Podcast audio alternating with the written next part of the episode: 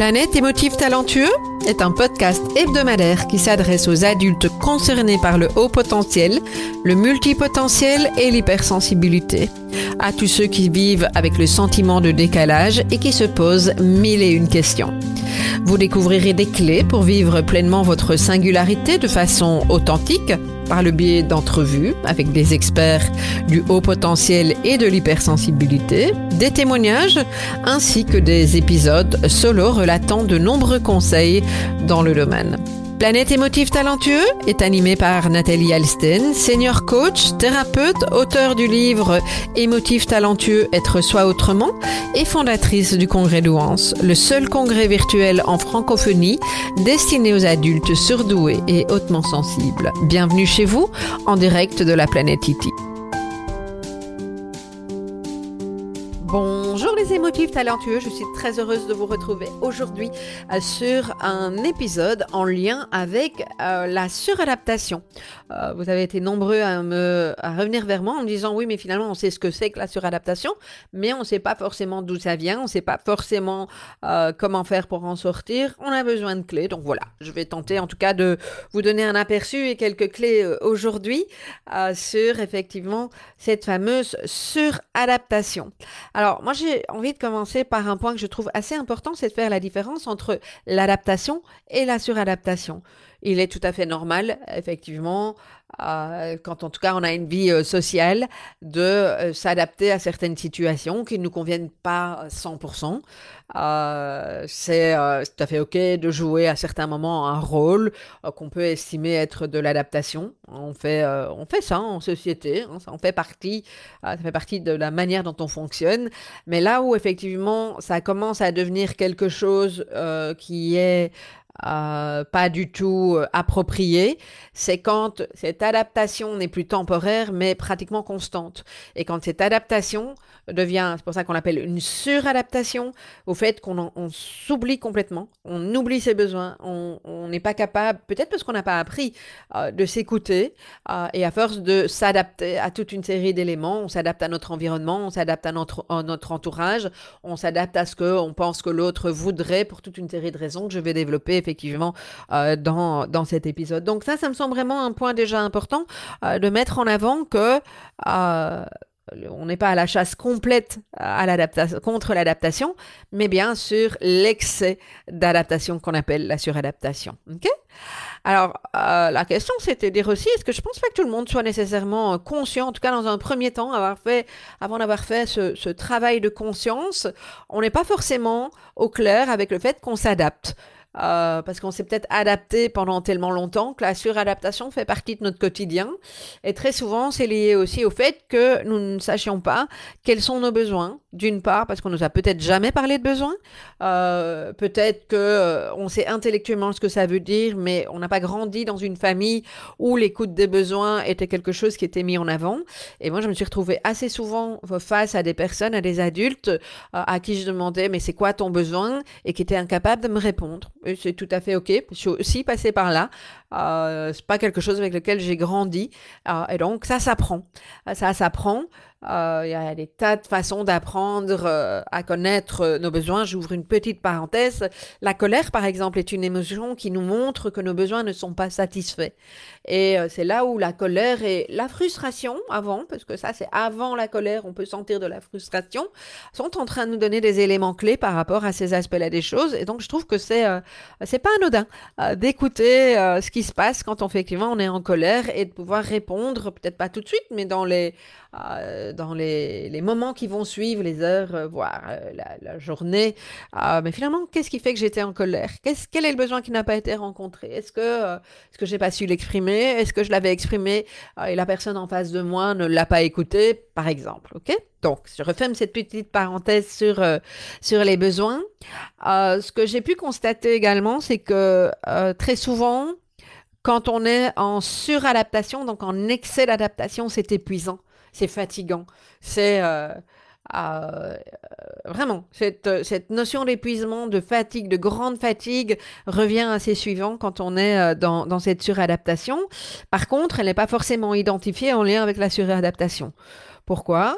Euh, et ça peut partiellement en faire partie. Bah, D'abord parce qu'on peut être fatigué pour toute une série de raisons, euh, parce qu'on a fait plein de choses, etc. Et que bah, c'est normal d'être fatigué. Euh, puis on va me dire qu'on n'a pas bien dormi, qu'il y a plein de choses à gérer dans la vie, qu'on a des soucis, etc. Mais il y a également cette fatigue qui vient dans le cas de l'hypersensibilité de l'environnement. Hein, donc du bruit, de, de, de, gens qui sont dans une énergie, euh, euh, dans, dans, des tensions et qu'on peut ressentir. Donc ça, ça peut effectivement euh, avoir un, un impact. Mais, et c'est là aussi que la, suradaptation vient, peut avoir un, un, impact parfois inconscient parce qu'on s'adapte. Ne fût-ce que si effectivement vous avez euh, des gens qui se disputent près de vous et que vous n'avez pas envie euh, de vous mêler de leurs disputes, euh, et, ben vous allez peut-être vous retenir et ne rien dire. Et vous allez créer des tensions. Et ce sont les tensions qui font que vous allez fatiguer. Donc chaque fois que vous êtes en désaccord avec, avec qui vous êtes vraiment, et parfois une fois de plus ça n'est pas conscient, vous rentrez en tension avoir rentré pas en tension que pour ça, mais pour ça aussi. Et donc, euh, les tensions à la longue fatiguent euh, énormément. ok? Il y a une petite phrase, euh, grain de folie, comme j'aime l'appeler, euh, grain d'humour, euh, que j'aime beaucoup, que j'ai vu un jour. non, c'est une élève dans, une des formations que je donnais qui me l'a sortie et je l'ai revue assez souvent sur les réseaux sociaux et je la trouve vraiment très drôle. c'est à force de vouloir rentrer dans le moule, on devient tarte. Ça, pour moi, c'est l'illustration comique de la suradaptation, pour peu qu'on soit encore capable d'en rire, évidemment. Ok? Alors pourquoi on s'adapte? Ça, c'est la question en fait. Hein. Pourquoi on s'adapte et pourquoi on, se suradapte effectivement? Ça vient euh, de votre niveau de sécurité intérieure. Euh, je rappelle, j'en ai déjà parlé dans d'autres épisodes, que les niveaux de sécurité, le niveau de sécurité intérieure est associé à la théorie de l'attachement, c'est-à-dire que euh, votre figure d'attachement est très souvent la maman. Alors parfois on a une autre figure plus proche mais généralement, euh, c'est la maman dès la naissance. Euh, certains spécialistes vont même dire avant. Euh, et donc, la maman, elle est là pour nous apporter de la sécurité, nous rassurer en tant que bébé. Comment elle va rassurer? Elle va rassurer par sa présence, par sa présence calme, par sa présence euh, entre guillemets inconditionnelle, euh, par le fait que quand le bébé pleure, elle accueille, elle euh, cajole, elle rassure, que quand l'enfant fait une crise, elle va écouter sans juger et le le, le, principe de la théorie de l'attachement, c'est que l'enfant est entendu, écouté, compris et se sent dès lors euh, digne d'être aimé, euh, digne d'être qui il est. et cet enfant, il est entendu, compris, écouté dans ses besoins émotionnels également. Ok? Et donc, on sait que c'est c'est vraiment euh, une, euh, une, théorie qui a son importance aujourd'hui. On en parle de plus en plus. Euh, et on sait aussi combien c'est demandeur à, la maman, mais aussi aux parents, à la famille de manière générale, de répondre à, ces besoins de, de l'enfant. Ok? Donc, c'est pas binaire cette histoire-là, comme je dis souvent. Hein, c'est pas tout à fait oui, c'est pas tout à fait non. C'est juste que au plus l'enfant aura des expériences positives de réponse à ses besoins étant tout petit euh, et que maman reste près de lui euh, et que euh, il n'a pas l'impression qu'il va être abandonné ou rejeté, etc. au plus effectivement on va développer une sécurité intérieure. Alors, mon constat, c'est aussi que euh, je rencontre pas mal de personnes qui n'ont pas forcément développé cette sécurité intérieure, ne fût-ce que à la base, si une maman euh, ou si une famille euh, avance sur une base d'insécurité, bah forcément, le bébé va ressentir cette insécurité. Ce sera moins simple de développer sa sécurité intérieure. Et donc, il peut y avoir euh, euh, plusieurs formes d'attachement euh, euh, évitantes, angoissées. Enfin, voilà, c'est pas, pas l'objet ici, mais on peut avoir les, les, les, deux grands aspects, avoir soit tendance à éviter la relation parce que on n'y trouve pas de la sécurité. Hein, c'est une façon de, euh, de fonctionner. ok? C'est très bref ce que je vous dis. Hein. On pourrait faire aussi un épisode sur, le, sur la théorie de l'attachement qui est passionnante. Euh, et euh, sinon, on peut aussi être complètement angoissé ou partiellement angoissé et aller chercher chez l'autre le besoin d'être rassuré, de nous dire, de nous demander, de, de, de, nous rassurer sur telle ou telle chose et on va aller demander, chercher les infos. Donc, ce sont, sont des, des, des, modes de fonctionnement assez différents, mais qui montrent une forme d'insécurité. une fois de plus, l'insécurité, elle se travaille. Hein, rien n'est impossible. Alors, effectivement, si le petit enfant, le bébé, le petit enfant, l'enfant qui a grandi, euh, bah, devient adulte, forcément, euh, et qu'il n'a pas développé cette sécurité intérieure, qu'est-ce qui va se passer? C'est qu'il va aller chercher constamment de la validation à l'extérieur, de l'appréciation, des signes de reconnaissance. On peut appeler ça en fonction du contexte de différentes euh, euh, manières de l'amour même, hein, dans, le cadre de d'une relation sentimentale. ok? En tout cas, il y a ce fait de ne pas être conscient qu'on a à l'intérieur tout ce qu'il nous faut et de ne pas encore avoir cette sécurité, d'être pas suffisamment rempli à l'intérieur que pour pouvoir euh, être en autonomie, c'est comme ça que j'ai envie de dire. Et donc, on cherche à l'extérieur. Et quand on cherche à l'extérieur, le risque de se suradapter, il est bel et bien là. Ok? Alors, ça va, euh, comment se suradapter, ça va se traduire de plein de façons. On va peut-être pas oser se positionner. Euh, on va rien dire, on va garder les choses pour nous, on n'exprime pas. Euh, parfois, on ne sait pas, on ne sait pas ce qu'on n'a pas appris. surtout je reviens par rapport, parce que le, la suradaptation n'existe pas que chez les émotifs talentueux. On est bien d'accord que c'est valable pour tout le monde. Par contre, il y a effectivement des éléments euh, pour les personnes au potentiel hypersensible euh, qui vont euh, renforcer cette suradaptation. C'est par exemple quand on a l'impression qu'on n'a pas les codes parce qu'on se sent en décalage. ok? Et pourquoi on se sent en décalage? Parce qu'on ne nous a pas expliqué que c'était OK d'être comme on est.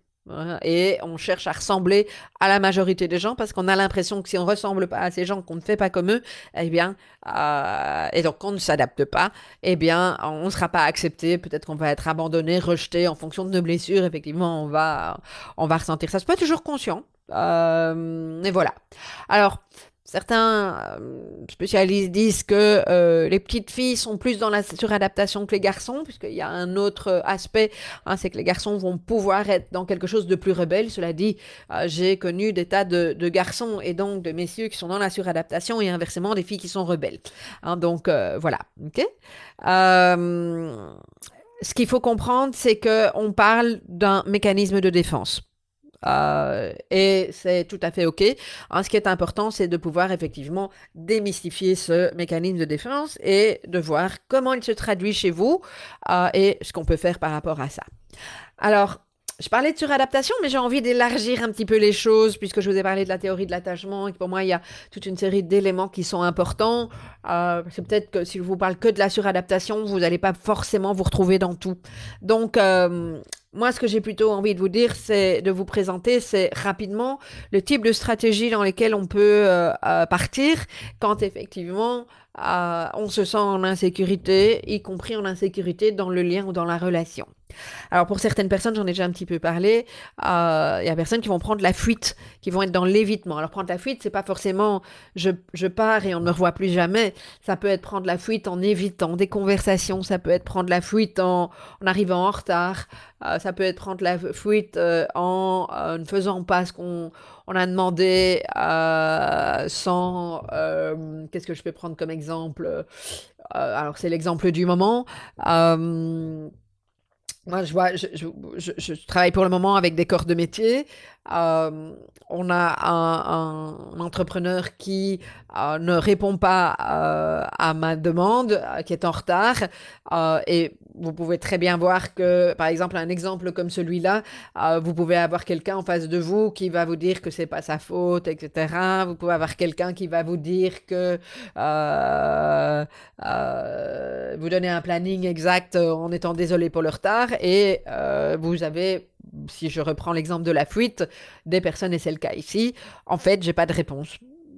ça ne me dit pas qu'il ne viendra pas, mais j'ai pas de réponse. Je ne sais pas. Euh, et je pense que lui non plus, mais quand quelqu'un est dans la fuite, dans l'évitement, au lieu d'assumer le fait que, par exemple, il y a un retard ou qu'il n'est pas capable de délivrer telle ou telle chose, et donc quelque part de prendre sa responsabilité, même si la responsabilité est partagée dans, des tas de conflits, etc., on est bien d'accord, quoi, eh bien, il y a cet évitement.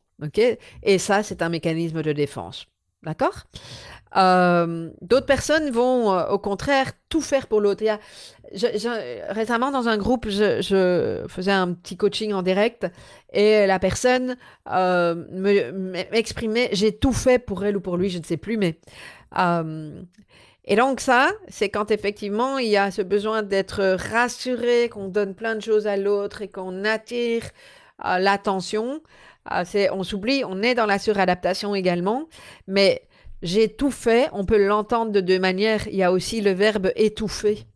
Et je trouve ça assez intéressant. C'est aussi un mécanisme de défense différent. OK euh, Alors, il y a des personnes qui vont euh, devancer les désirs d'autres personnes. Hein. On peut euh, relier à ce que je viens de dire juste avant. et se contenir. Il y a les rois de la suradaptation.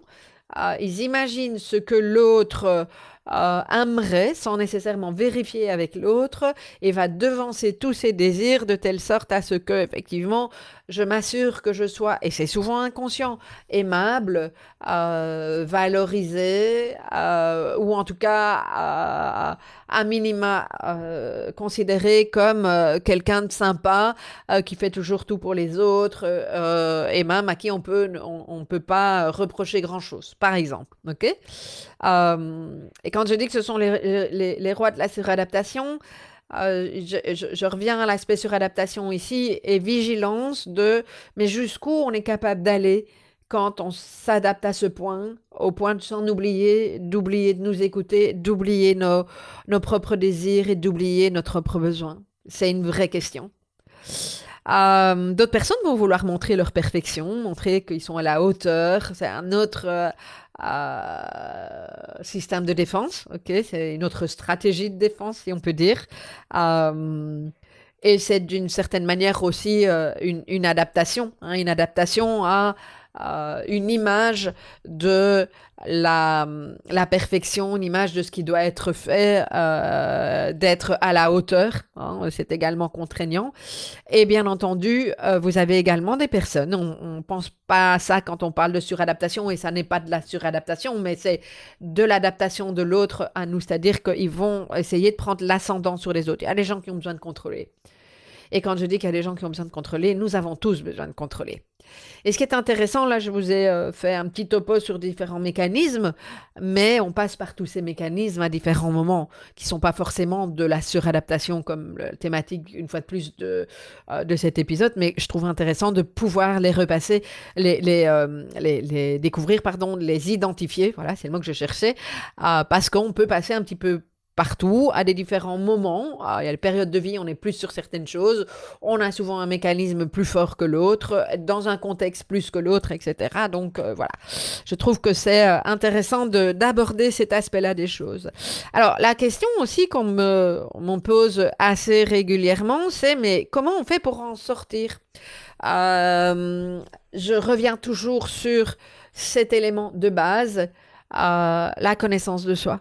Pour moi, c'est il n'y a, y a, pas autre chose, c'est apprendre à se connaître, euh, apprendre à se connaître dans nos besoins, apprendre à se connaître dans nos mécanismes de défense, apprendre à se connaître dans nos blessures. Hein, euh, nos, mécanismes de défense, ils viennent de, de, nos blessures et du fait que quand euh, on se sent blessé, ça ne veut pas dire que l'autre veut nécessairement nous blesser, on va réagir et on met en place un mécanisme très souvent inconscient.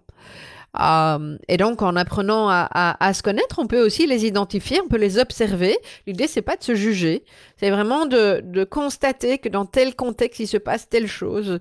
Et euh, en, avançant de cette manière-là, vous allez voir que vous allez découvrir plein de belles choses sur vous, et pas uniquement vos modes de réaction, vos blessures. Vous allez pouvoir aussi constater euh, tout ce qui, chez vous, est plus fluide, et vous reconnecter à vos besoins. Et quand on se reconnecte à ce besoin, on sent l'énergie qui remonte. Euh, et quand on sait quels sont nos besoins et qu'on a effectivement fait ce travail euh, euh, de, connaissance de soi en vue d'aller vers la réalisation de soi, eh bien, qu'est-ce qui se passe? On est de plus en plus capable d'écouter nos besoins. Alors, parfois, il faut un temps parce qu'on n'a pas appris et qu'il faut réapprendre et repartir sur des bases, même, même parfois déconstruire. C'est ça aussi. Dans la suradaptation, il est parfois nécessaire de déconstruire toute une série de mécanismes, toute une série de croyances, puisque les croyances, elles disent bien ce qu'elles disent, c'est qu'on croit euh, à quelque chose parce qu'on l'a vécu. Et il y a des croyances qui sont limitantes. Euh, et à force de les vivre, euh, c'est comme si on savait plus faire marche arrière. Or, il y a moyen de changer ces perspectives-là euh, sur ces croyances en question. Donc, hein, voilà, ça fait partie effectivement du, du travail de connaissance de, de soi. Euh, on travaille sur les besoins, j'en ai parlé. Sur les valeurs aussi, qu'est-ce qui est important pour nous? Quelles sont nos valeurs? Dans quelles priorités? J'en reparle assez souvent. Euh, comment elles se traduisent, euh, comment elles se traduisent dans quel contexte? Et important, la façon dont se traduisent vos valeurs aujourd'hui, en particulier si vous m'écoutez et que vous venez de découvrir votre singularité, ou si vous l'avez déjà découverte à un certain moment, ou si vous avez le sentiment que vous l'avez déjà intégrée, euh, et qu'à la limite c'est euh, euh, même plus important, ok? Dans ce cas-là, c'est plus rare qu'on écoute mes podcasts, mais et qu'on me suive. Mais vos valeurs, elles peuvent toujours être les mêmes, mais par contre, elles peuvent peut-être changer de priorité donc elles sont plus dans le même ordre et elles peuvent se traduire concrètement euh, d'une autre manière. Je m'explique. Une valeur, euh, si vous me demandez, euh, moi j'ai une valeur de liberté. Comment se traduit ma valeur de liberté? C'est de pouvoir poser mes choix, c'est de pouvoir travailler à la maison, euh, y compris dans le fait de décider si je travaille tel ou tel jour et si un jour je suis fatiguée, de pouvoir effectivement, on est dans le contexte pro là, euh, de pouvoir euh, choisir de, bah, je sais pas moi, euh, je décide de pas travailler vendredi, mais je travaille samedi. Hein, donc voilà, ça, ça répond à ma valeur de liberté et aux, aux éléments qui sont importants euh, pour moi. On pourrait prendre le respect. Le respect, euh, beaucoup de gens vont vous dire qu'ils ont la valeur de respect. Hein, et j'en suis vraiment ravie.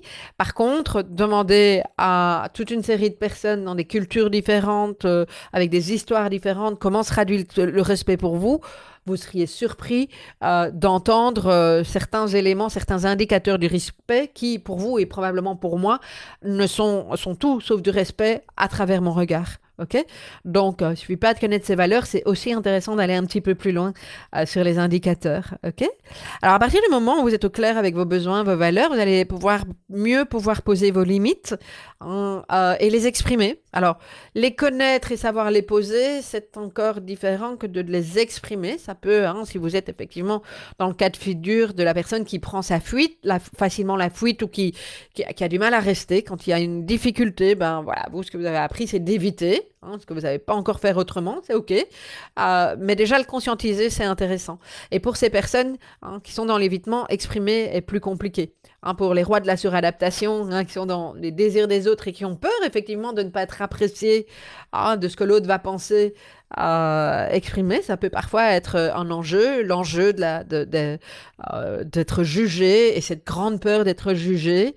Euh, voilà. Alors, exprimer ses limites, euh, les poser, commencer, si je peux vraiment vous donner un, aspect euh, qui me semble important, commencer dans euh, un milieu dans lequel euh, vous allez vous sentir en confiance. Alors quand je dis un milieu, c'est probablement avec une ou l'autre personne avec qui vous vous sentez en confiance. Et vous serez probablement surpris, et souvent de manière très positive, de voir qu'en posant vos limites, c'est tout à fait accueilli de l'autre côté. À titre personnel, à l'inverse, moi je trouve ça tellement plus facile quand les gens me disent les choses plus carrées euh, sur ce qu'ils sont OK ou pas. À partir du moment où on sait, c'est tellement plus facile d'avancer que euh, te demander si oui, non. Quelqu'un qui me dit oui, mais qui pense pas vraiment oui parce qu'il n'ose pas me dire oui ou parce qu'il n'ose pas me dire non, pardon. Je trouve ça compliqué, moi. Hein. Je sais pas vous, mais euh, perso, je trouve que c'est beaucoup plus facile si les choses euh, sont, sont claires. Et puis, j'ai envie de terminer sur un point qui me semble vraiment important à travailler par rapport à cet aspect de, de la suradaptation, c'est apprendre à vous reconnaître et à vous reconnaître dans votre valeur. C'est un travail en combinaison avec la sécurité intérieure. C'est pas parce qu'on ne vous a pas témoigné euh, que vous étiez euh, quelqu'un de bien, quelqu'un digne de confiance, quelqu'un digne d'amour, digne d'être euh, différent des autres personnes ou de fonctionner de manière atypique, que vous ne l'êtes pas. Hein, c'est pas parce que ça n'a pas été nommé que, euh, que ça n'existe pas. Et ça, ça me semble vraiment tellement important de pouvoir faire ce, chemin sur la valeur qu'on se donne, sur le regard que l'on porte sur soi euh, et sur, sur le, le, le droit d'exister dans, dans sa singularité, le droit d'exister dans sa différence, le droit d'exister dans euh, tout ce que euh, tout ce qui émerge dans le droit d'avoir euh, des, des, désirs et de les, de les exprimer. Euh, vraiment, je ne sais pas si vous l'entendez, mais ça vient vraiment du fond du cœur ce que je vous partage maintenant parce que euh, ah, quand on ne l'a pas dit, c'est pas forcément évident pour tout le monde. Euh, et c'est ce qui m'aime une fois de plus à la, à la suradaptation. Alors, euh, plutôt que vous parler encore longtemps sur ce sujet, ce que je vous propose, c'est de faire le quiz, un nouveau quiz. Euh, là, il vient de sortir, donc euh, voilà, je suis heureuse de vous le, le présenter. Euh, il va pouvoir vous donner des, clés pour sortir de la suradaptation et mieux vous connaître. Et donc, ce nouveau quiz vous permet plus spécifiquement d'évaluer deux choses. Un, dans quelle phase d'intégration de votre singularité vous êtes actuellement, hein, puisque vous n'avez évidemment pas les mêmes besoins quand vous venez de découvrir votre singularité, vous êtes encore plein de doutes, voire même dans l'émotion, l'effervescence, euh, feu d'artifice émotionnel que quand vous avez euh, intégré pas mal de choses et que vous êtes en phase de réalisation euh, et, que vous avez compris toute une série d'éléments voilà, ok. Euh, donc, ce quiz va vous permettre d'une part d'évaluer ça, et ensuite, et on va croiser les deux par la suite, il y aura un bilan de ce que j'appelle le cycle de développement de votre potentiel sur base d'un modèle que j'ai créé hein, sur cinq graines. les cinq graines sont euh, la graine de connaissance, la graine de sagesse, la graine de courage, la graine de folie et la graine d'humanité. Je vous explique tout ça quand vous recevez les résultats de, votre quiz. Euh, et ce qui est intéressant, c'est que les graines, il faut les cultiver euh, et que son potentiel, il se cultive aussi pour, d'abord, pour, pour, se déployer. Il demande qu'on prenne soin de ces graines-là. Et donc, dans ce quiz, vous allez avoir accès à un score, si on peut dire, de où vous en êtes par graine. Il y a les graines qui sont dormantes, il y a les graines qui sont euh, en train de, de, pousser, de se développer. Il y en a qui sont déjà matures, hein, celles sur lesquelles ah, vous allez pouvoir identifier euh, celles qui sont matures et sur lesquelles vous allez pouvoir vous appuyer, parce que ce sont des vraies ressources. Euh, celles euh, qui, effectivement, peuvent être des pièges, parce que vous n'y apportez pas nécessairement suffisamment euh, d'importance. Donc voilà. Et puis, je vous envoie un rapport, un document de plusieurs pages qui va vous permettre de, en fonction de votre phase d'intégration, euh, et là où vous en êtes dans euh, ce cycle de potentiel lié aux cinq graines, de pouvoir croiser ces résultats et euh, d'avoir un, rapport personnalisé qui va vous indiquer une série d'actions que vous pouvez mettre en place. Et donc c'est un, un, chouette bilan, c'est tout nouveau. Et donc je vous invite à, si vous êtes intéressé, à aller le chercher, à remplir ce quiz via le lien émotif talentueux donc bien entendu trois fois W avant, euh, slash grain au pluriel, donc je répète, trois fois W, et motif avec FS, donc au pluriel, talentueux avec un X.com, slash grain, G-R-A-I-N-E-S. Voilà, je serai très heureuse de vous retrouver la semaine prochaine pour un nouvel épisode. À très bientôt!